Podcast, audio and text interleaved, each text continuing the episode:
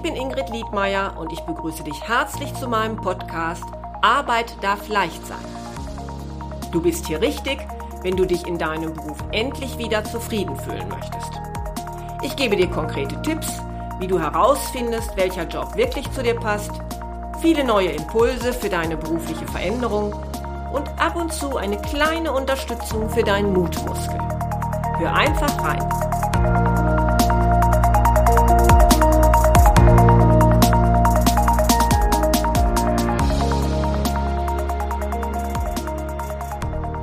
Hallo, schön, dass du wieder zuhörst. Ja, also kurz vor dem Weihnachtsfest möchte ich dich animieren, dir doch noch mal einmal als selbst ein Geschenk zu machen.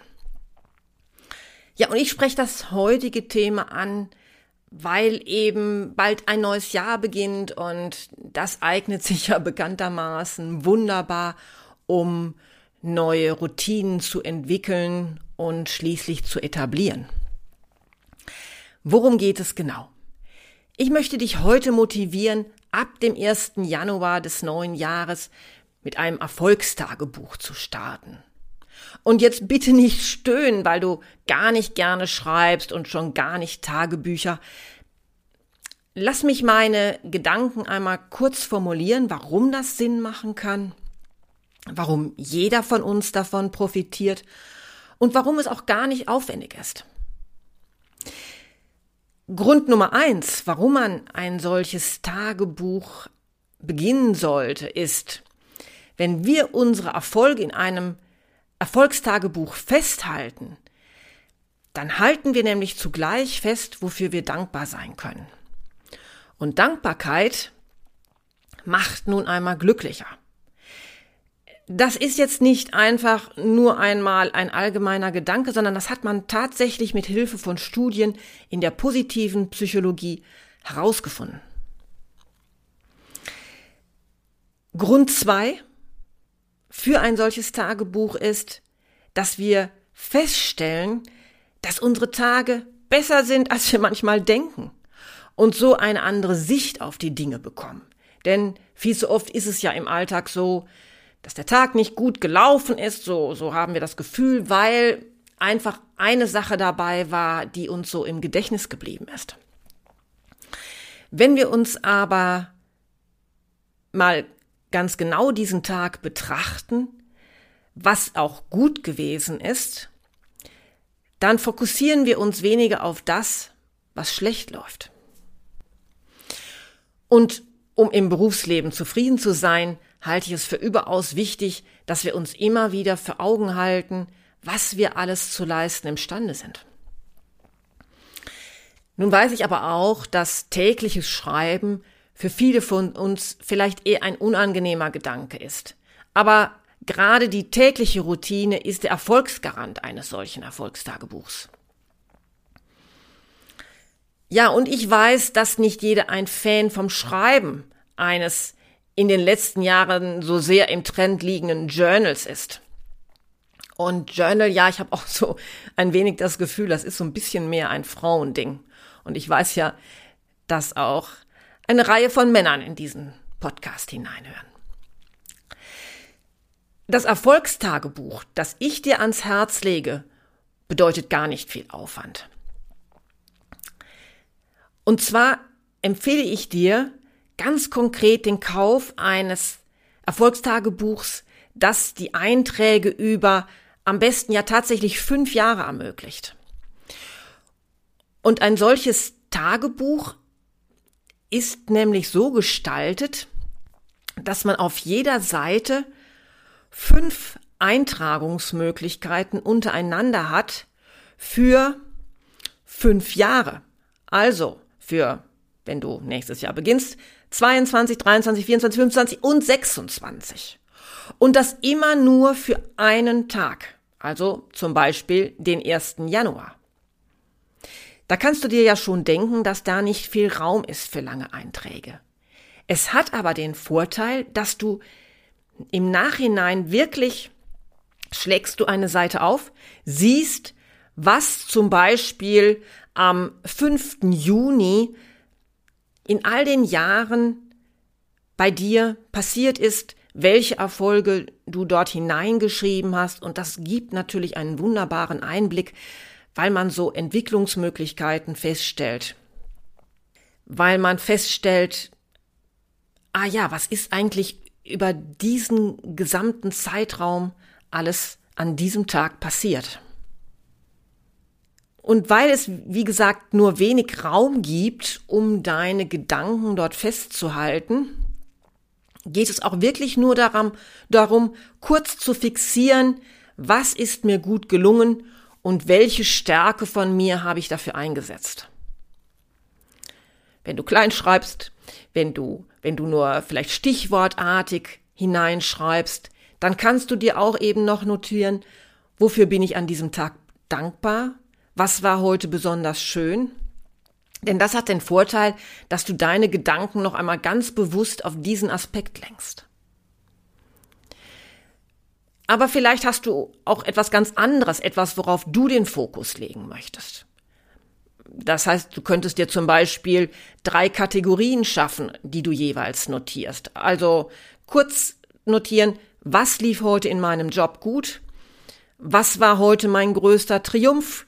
Und vielleicht möchtest du auch noch eine private Komponente mit einbringen, zum Beispiel, was hat mich heute an meinem Partner erfreut?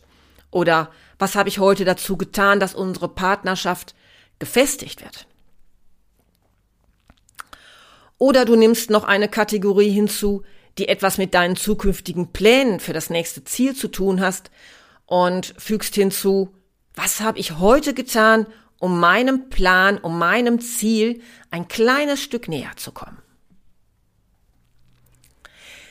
Du siehst also, es gibt verschiedene Möglichkeiten, unter welchen Aspekten du deine Erfolge festhalten möchtest. Und das finde ich auch ganz wichtig und deshalb kann ich hier nur dir eine kleine Inspiration geben, denn was du unter Erfolg verstehst, kann ja ganz anders sein als das, was ich unter Erfolg verstehe. Wenn dir das freie Schreiben aber jetzt tatsächlich auch schwer fällt, selbst bei, bei diesen kleinen Kategorien, die ich dir vorgeschlagen habe, dann gibt es auch eine Ausführung von Erfolgstagebüchern, in der jeder Tag mit einer ganz bestimmten Frage startet. So hast du also immer eine vorgegebene Inspiration, die dir vielleicht hilft. Vielleicht magst du so etwas lieber. Ja, und wenn du da jetzt einmal schauen magst, was es denn in der Richtung gibt, dann kannst du einfach mal googeln unter Erfolgstagebuch fünf Jahre. Und wenn du dann noch hineingibst, mein Tagebuch mit 365 Fragen, dann stößt du genau auf diese Art von Tagebuch, das ich dir gerade vorgeschlagen habe. Wichtig ist eine Regelmäßigkeit. Natürlich kannst du mal einen Tag überspringen. Das ist klar. Aber es dürfte dir schwerfallen, davon gehe ich zumindest aus, erst am Wochenende die Tage Revue passieren zu lassen und dann noch im wirklich im Einzelnen zu wissen, was ist denn da genau passiert? Wie habe ich mich denn da gefühlt? Deshalb ist meine Empfehlung, dir dieses Buch einfach auf deinen Nachttisch zu legen und direkt den Stift daneben. So kannst du immer abends kurz vor dem Schlafengehen deine Einträge vervollständigen. Ich weiß aber auch, manche mögen es lieber, morgens kurz einen Eintrag äh, in, in, in ein solches Buch hineinzugeben, weil sie sagen, ich möchte über manche Dinge erst noch mal eine Nacht schlafen, dann ist das natürlich auch eine Möglichkeit. Wichtig ist, dass du dich nicht nur auf die großen, für alle sichtbaren Erfolge konzentrierst sondern das ist, sind ja oft gerade die ganz kleinen Dinge, die uns zufrieden machen und die wir viel zu schnell vergessen. Deshalb würde ich dir empfehlen, auch das, ja, das mit in deine Gedanken hineinzunehmen und auch dich darauf mal zu konzentrieren. Was gab es denn für kleine Dinge, die dir gelungen sind? Was hattest du dir für heute vorgenommen und was hat tatsächlich funktioniert? Ja, und dann kommt vielleicht mal der Tag, den wir ja alle einmal haben, wo du das Gefühl hast, bei dir geht alles schief. Dein Leben ist ungenießbar. Oder aber auch, du stehst kurz vor einem Bewerbungsgespräch und bist nervös, vielleicht verunsichert. Dann nimmst du dir dieses Buch zur Hand, blätterst einmal und siehst, was alles schon da ist, was dir schon alles gelungen ist, was dein Leben dir schon für manche Überraschung geschaffen hat. Vor allem liest du aber auch, über welche Fähigkeiten du tatsächlich verfügst. Ja, und das stärkt dein Selbstbewusstsein ungemein und hilft dir eben gerade vor Situationen, wo man eine solche Stärkung ganz dringend benötigt. Zum Schluss möchte ich dir noch ein Zitat, ja, du weißt ja vielleicht, wenn du diesen Podcast hörst, ich mag Zitate durchaus, ein Zitat von Dieter Hallervorden mitgeben, das er vor kurzem in einer Talkshow zum Besten gegeben hat. Und was ich sehr hilfreich finde. Wieso auf siebeneinhalb Prozent konzentrieren, wenn 92,5 Prozent gut sind? Und gerade wenn du jetzt denkst, na ja, so einfach ist das aber alles nicht, Genau dann wird es Zeit, dass du deine Gedankenströme umleitest. Denn ich kenne das selbst von mir. Wenn es schwierig wird, dann erkenne ich häufig gar nicht, dass es da auch erfreuliche Dinge gibt, dass es da auch so viel gibt, was gut ist. Und dann hilft es mir, mich ganz konkret auf meine Gedanken zu konzentrieren und diese gezielt zu steuern, um das auch tatsächlich zu erkennen, was gut ist und was mir gelungen ist. Ja, und mit einem solchen Buch klappt das eben noch einmal so gut. Ja, und das war auch schon quasi mein Jahresendtipp für dich, denn dies war die letzte Episode in diesem Jahr.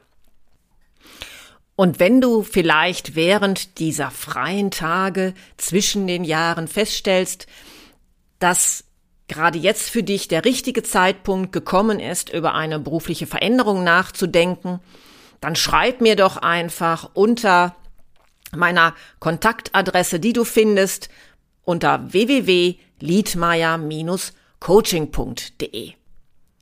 Ich melde mich dann schnell zurück, so dass wir dann einen Termin für ein kostenloses Erstgespräch zügig vereinbaren können. Du hörst mich wieder nach einer kurzen Weihnachtspause am 10. Januar im neuen Jahr. Ich wünsche dir jetzt erst einmal ein wundervolles Weihnachtsfest in dieser gar nicht so leichten Zeit, einen tollen Übergang ins neue Jahr und ich würde mich freuen, wenn du auch im neuen Jahr wieder bei mir reinhörst. Alles Gute für diese Zeit. Bis bald und